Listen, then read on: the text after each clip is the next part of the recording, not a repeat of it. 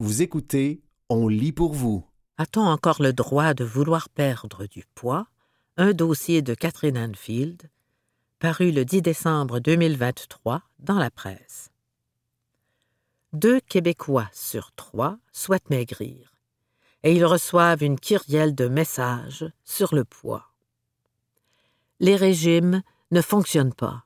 Il faut embrasser la diversité corporelle. L'obésité augmente. Elle est associée à plusieurs problèmes de santé. Ces discours peuvent-ils se rejoindre? Incursion dans un domaine clivé. Deux regards scientifiques sur l'obésité. Les taux d'obésité et d'obésité abdominale ont doublé au Québec depuis 30 ans.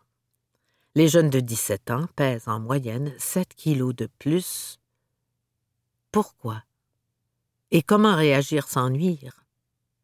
Rencontre avec deux chercheurs qui abordent la question sous des angles différents. Qui est Benoît Arsenault? Épidémiologiste, Benoît Arsenault s'intéresse aux statistiques populationnelles. Selon son équipe, la variabilité du poids s'explique d'abord par la génétique, et il faut favoriser les approches inclusives qui ne sont pas centrées sur le poids. Il est professeur à la faculté de médecine de l'Université Laval. Qui est Paul Poirier?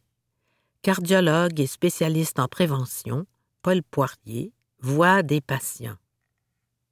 Pour lui, la hausse de l'obésité est le symptôme de nos modes de vie et il faut y répondre par des politiques qui favorisent la saine alimentation et l'activité physique. Il est professeur à la faculté de pharmacie de l'Université Laval. Comment expliquer la hausse du taux d'obésité? Paul Poirier. Benoît va vous dire que c'est la génétique. Moi, je vais vous dire que c'est le symptôme d'une société malade. On a la même génétique qu'il y a 30-40 ans, mais elle s'exprime dans un environnement qui est mauvais. Le plus bel exemple, c'est la pandémie. J'ai vu des gens qui ont appris à faire du pain, qui ne sortaient plus après 20 heures et qui ont pris 30 livres. Est-ce la génétique, ça? Non, c'est l'environnement. Benoît Arsenault. Je pense que la génétique explique un grand pourcentage de la variabilité du poids dans la population, mais je suis entièrement d'accord avec le fait qu'il y a eu d'énormes changements dans notre environnement alimentaire, dans la dépense énergétique, dans les environnements plus stressants et les enjeux de santé mentale. Ça a réveillé une susceptibilité génétique à l'obésité. En fait, selon moi, on devrait plutôt se demander pourquoi n'est-on pas tous gros aujourd'hui? Ce n'est pas juste parce que les personnes minces font beaucoup de sport et mangent comme des moines tibétains. Ça s'explique aussi, en partie, par une susceptibilité génétique. Paul Poirier. Les facteurs génétiques qui prédisent la distribution du gras, ça existe. Mais tous les jours, en clinique, Quelqu'un me dit J'ai des gros os, j'ai toujours été gros. Il prend une livre par année depuis quarante ans. Il est rendu obèse sévère, mais il me dit qu'il mange bien et qu'il fait de l'exercice. Puis on lui fait une chirurgie bariatrique et il perd du poids. Comment ça se fait?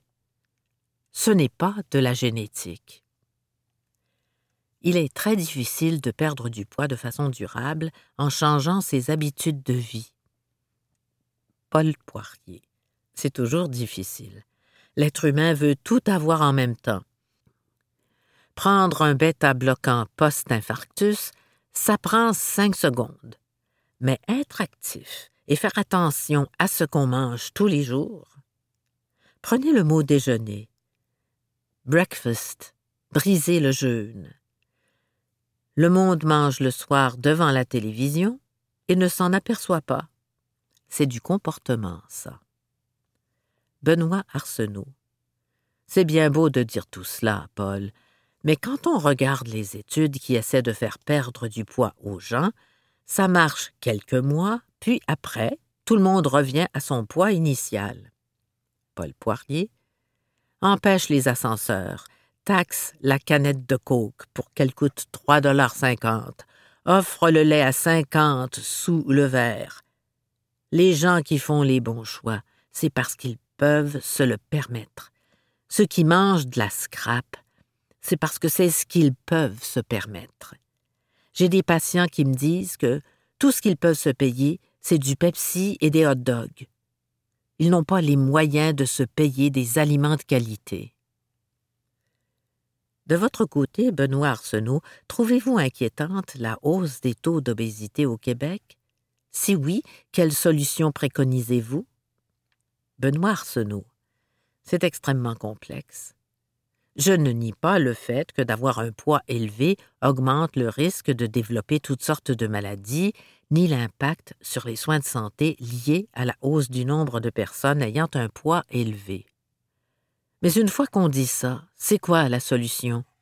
Il est évident que changer nos habitudes alimentaires, ça relève davantage de décisions politiques que de décisions individuelles sur le plan de la santé publique. C'est la même chose pour l'activité physique. On le voit dans les études. Changer son alimentation et bouger plus au quotidien, ça diminue le risque d'événements cardiovasculaires, de développer un diabète de type 2, etc. Mais ces mêmes études démontrent que ça ne fait pas perdre de poids sur la balance. Il faut donc passer d'une société qui stigmatise les personnes ayant un poids élevé à une société qui propose des approches inclusives à l'égard du poids. Vous écoutez A-t-on encore le droit de vouloir perdre du poids? un dossier de Catherine Anfield, paru le 10 décembre 2023 dans la presse. 48% et 32% La prévalence de l'obésité abdominale, un tour de taille élevé, a doublé depuis 1990 en passant de 21% à 48% chez les femmes et de 14% à 32% chez les hommes, selon une étude de l'Institut national de santé publique du Québec, INSPQ. En mangeant mieux et en bougeant plus, est-ce qu'une personne grosse peut échapper aux maladies qui, statistiquement, la guettent? Benoît Arsenault. En épidémiologie, le risque zéro n'existe pas. Il y a d'autres facteurs génétiques. Les personnes minces qui font des infarctus, il y en a une puis une autre. On peut diminuer son risque, oui, mais pas en suivant des régimes. Plus tu perds de poids, plus tu en reprends, et au bout de trois-quatre ans, tu pèses davantage qu'au départ c'est plutôt en modifiant ses habitudes de vie de façon durable qu'on peut changer la trajectoire de son risque. Paul Poirier. Au Colorado, il y a une cohorte d'ex-obèses devenus marathoniens. Le prix à payer pour rester mince, c'est de s'entraîner beaucoup parce que le corps est réglé pour reprendre le poids perdu. Le principe, c'est de ne pas le devenir obèse, et de montrer aux enfants quoi faire. Parce qu'en ce moment, on apprend aux enfants à être sédentaires. 3 milliards. Coûts de consultation médicale, d'hospitalisation, de consommation de médicaments et d'invalidité associés à l'obésité en 2011, selon une étude de 2015 de l'INSPQ. En terminant, quelle est votre vision de l'avenir? Paul Poirier, on est en train de médicaliser l'obésité comme on a médicalisé l'hypertension, jusqu'à ce qu'on décide de couper le sel dans les aliments transformés. Quand est-ce que ça va arriver pour l'obésité? Ça va prendre une molécule pour que vous puissiez penser perdre le gras viscéral? Ça n'a pas de bon sens. On n'en a pas les moyens. Benoît Arsenault, je vais être un peu plus positif.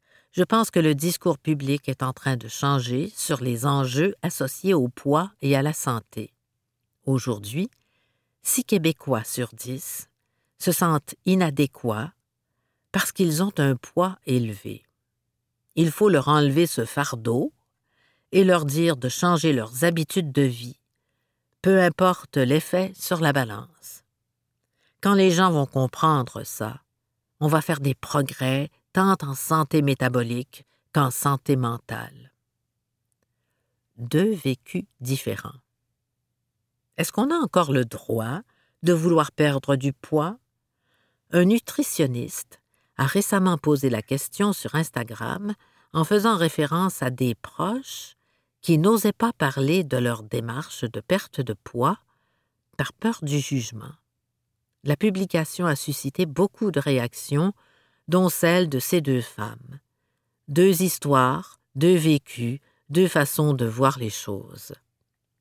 Anne-Claude Robitaille, l'impression d'une double stigmatisation. Anne-Claude Robitaille se présente comme un cas classique. Une hérédité de gens bien portants des deux côtés, des années de diète, un poids en yo-yo. À 39 ans, elle a choisi d'avoir recours à la chirurgie bariatrique, une grosse démarche qui impose une série d'adaptations à tous les niveaux. Mon père, pourtant actif, est mort d'un arrêt cardiaque foudroyant à 58 ans. Dans ma tête, si je continuais sur ce chemin-là, c'est ce qui m'attendait, raconte Anne-Claude, intervenante psychosociale dans le réseau de la santé. Je n'étais pas bien non plus dans ce corps-là, admet la Gaspésienne. Je ne me reconnaissais pas. Voilà quatre ans qu'elle s'est fait opérer. Le privilège de la minceur, Anne-Claude le trouve très très confrontant. En acceptant les compliments qu'on me fait, c'est comme si je rejetais une partie de moi-même, dit-elle. On lui pose aussi des questions. Pourquoi voulais-tu maigrir? Combien de kilos? N'a-t-elle pas assez maigri? D'une certaine façon, il faut que je justifie mon choix parce que la meilleure chose aurait été que je m'accepte comme j'étais, résume Anne-Claude, qui offre aujourd'hui des ateliers dans un cabinet de nutritionnistes diététistes spécialisés en chirurgie bariatrique. Anne-Claude défend le droit des êtres humains, peu importe leur grosseur, d'être considérés équitablement et dignement. Elle encourage ses filles à embrasser leurs courbes, mais elle se questionne aussi sur l'impact de la frange la plus militante du mouvement pour l'acceptation corporelle, qui, selon elle, peut aussi faire preuve de stigmatisation. Tu es stigmatisé quand tu es dans un corps gros, mais tu es aussi stigmatisé quand tu veux perdre du poids, soutient-elle. Des militantes lui ont déjà écrit que son choix de se tourner vers la chirurgie bariatrique était en soi grossophobe, qu'elle devrait se garder d'en parler publiquement et se renseigner sur ces questions. Sur les réseaux sociaux, dit-elle, on trouve du contenu bienveillant, nuancé et normalisant, mais aussi du contenu qui, à ses yeux, normalise l'obésité de classe 3, qui est, selon elle, un problème de santé grave. C'est un sujet qui est polarisant parce qu'il est ancré dans beaucoup de blessures, beaucoup de souffrances, beaucoup de détresse psychologique, constate Anne-Claude Robitaille. Vous écoutez A-t-on encore le droit de vouloir perdre du poids? Un dossier de Catherine Anfield paru le 10 décembre 2023 dans la presse. Gabrielle Lisa Collard. Prendre un temps d'arrêt. Voilà des années que Gabrielle Lisa Collard milite pour les personnes grosses. Elle a tenu un blog, écrit des livres, en a parlé sur plusieurs tribunes. Et elle le fait toujours avec la même passion. À peine a-t-on le temps de lui expliquer l'angle de notre article que Gabrielle se lance dans un fougueux exposé sur toutes les nuances à apporter lorsqu'on établit des liens entre le poids et les problèmes de santé. La société a tellement intégré qu'être gros, c'est la pire affaire, qu'on tire des parallèles là où il n'y en a pas nécessairement, plaide-t-elle. Excuse-moi à l'avance, je suis facile à lancer. Selon Gabrielle Lisa Collard, la société entretient une panique morale autour de l'obésité, un terme qu'elle n'emploie d'ailleurs pas. Tout est axé sur la perte de poids, dit-elle.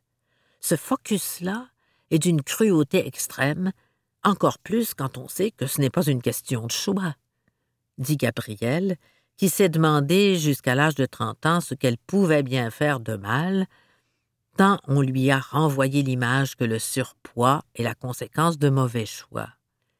Les personnes qui veulent perdre du poids, dit-elle, ne sont pas ostracisées. Au contraire, estime Gabrielle, rien n'est plus valorisé.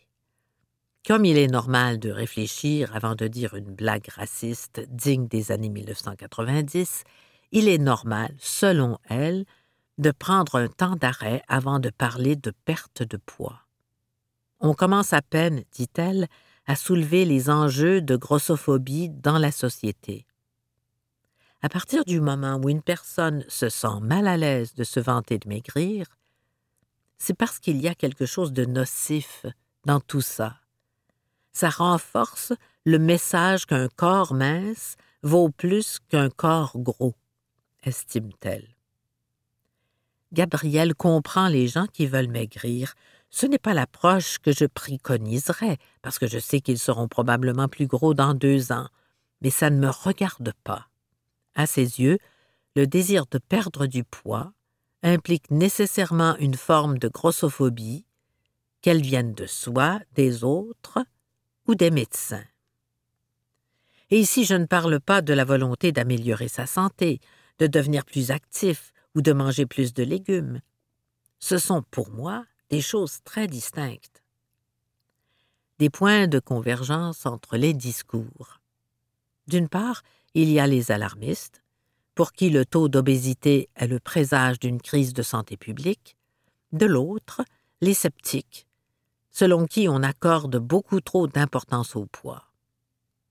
Les termes alarmistes et sceptiques sont tirés d'un rapport de 2021 produit par un groupe de travail créé par l'Association pour la santé publique du Québec.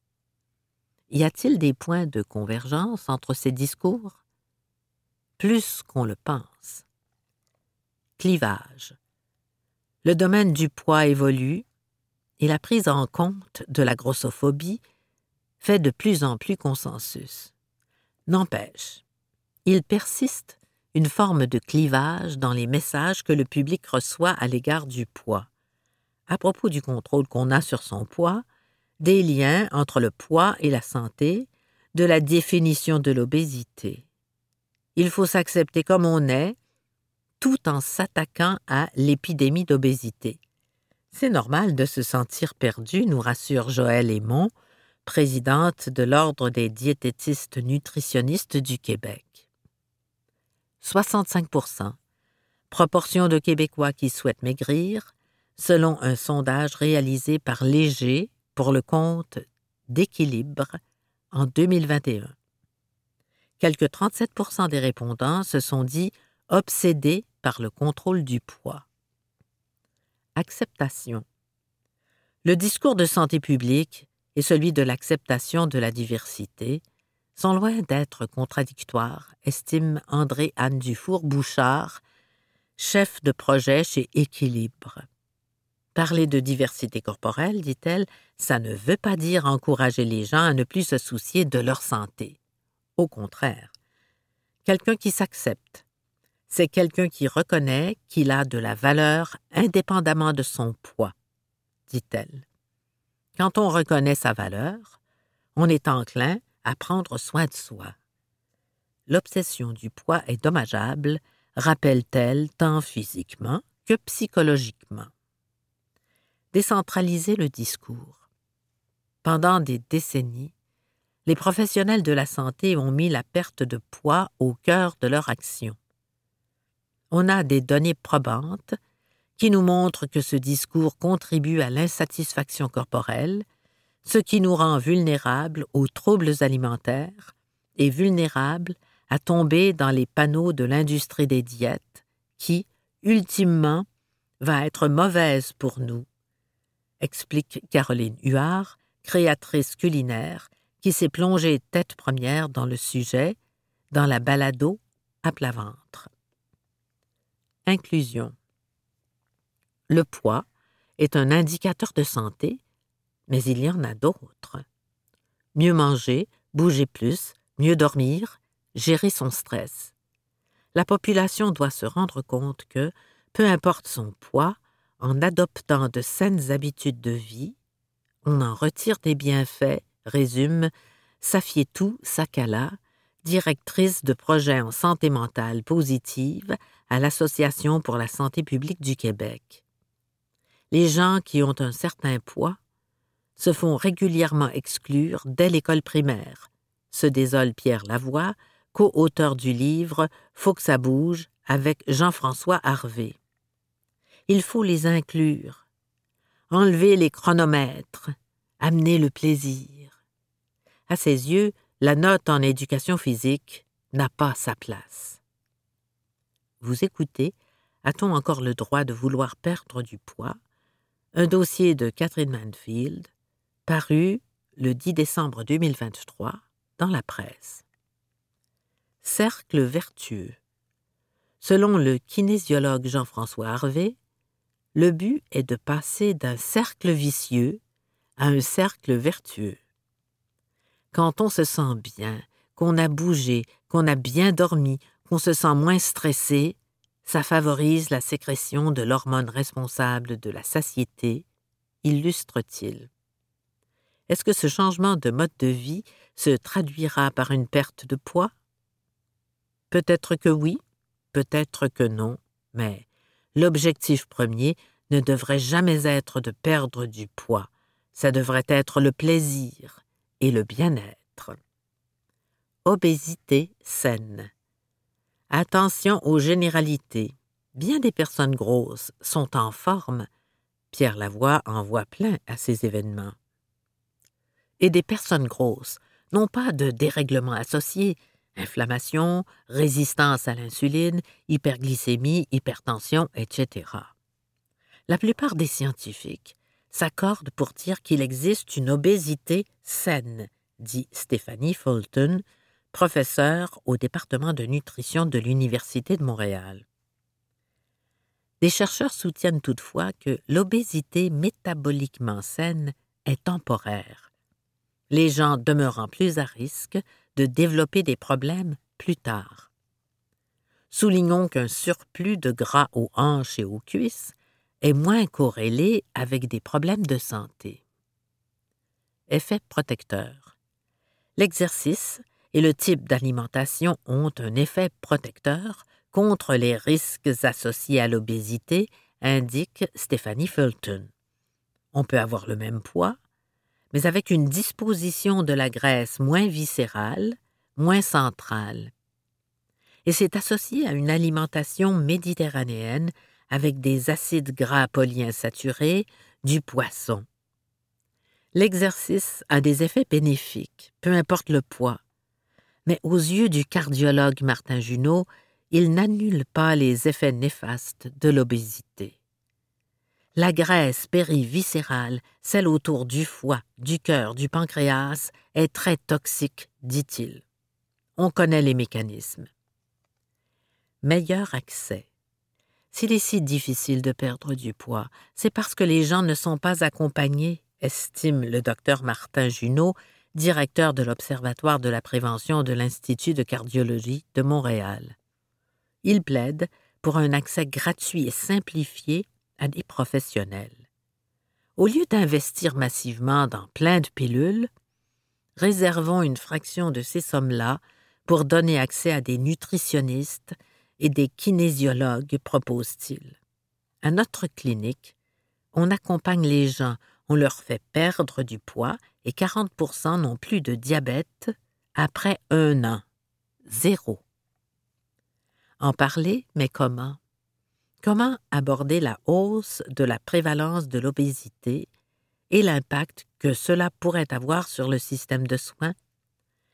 L'indice de masse corporelle est un indicateur imparfait, moins précis que le tour de taille, mais statistiquement, l'obésité est associée au diabète de type 2, à l'hypertension, aux maladies cardiovasculaires, à certains cancers. À cet effet, difficile d'obtenir un consensus.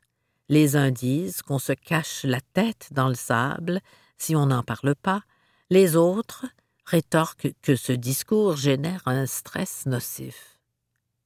Ça ne m'aide pas de me faire constamment dire que je vais crever, résume la journaliste et militante Gabrielle Lisa Collard. Manque de données. Dans leur livre Faut que ça bouge, Pierre Lavoie et Jean-François Harvey soulèvent un enjeu. Les pressions de certains groupes font en sorte que les professionnels de la santé ne prennent plus systématiquement le poids des enfants. L'idée, c'est de ne pas générer de troubles alimentaires, mais la conséquence, c'est qu'il manque de données récentes sur l'obésité. Le docteur Junot se questionne pour sa part sur le message envoyé aux adultes. La stigmatisation, c'est très mauvais, mais dire aux gens que tous les poids sont corrects, d'arrêter de se peser et de ne plus s'inquiéter, je trouve cela irresponsable, dit-il. Consentement. La perte de poids demeure l'une des raisons les plus fréquentes de consultation auprès des diététistes nutritionnistes. Moyennant qu'une personne désire en parler ou y consente, la question du poids doit être abordée, estime Joël Aymon, de l'Ordre des diététistes nutritionnistes du Québec. André-Anne Dufour-Bouchard, d'Équilibre, croit elle aussi qu'il faut parler de poids, ne serait-ce que pour défaire certaines croyances.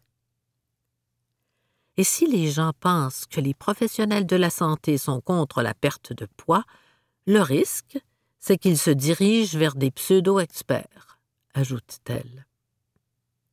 Les bonnes raisons.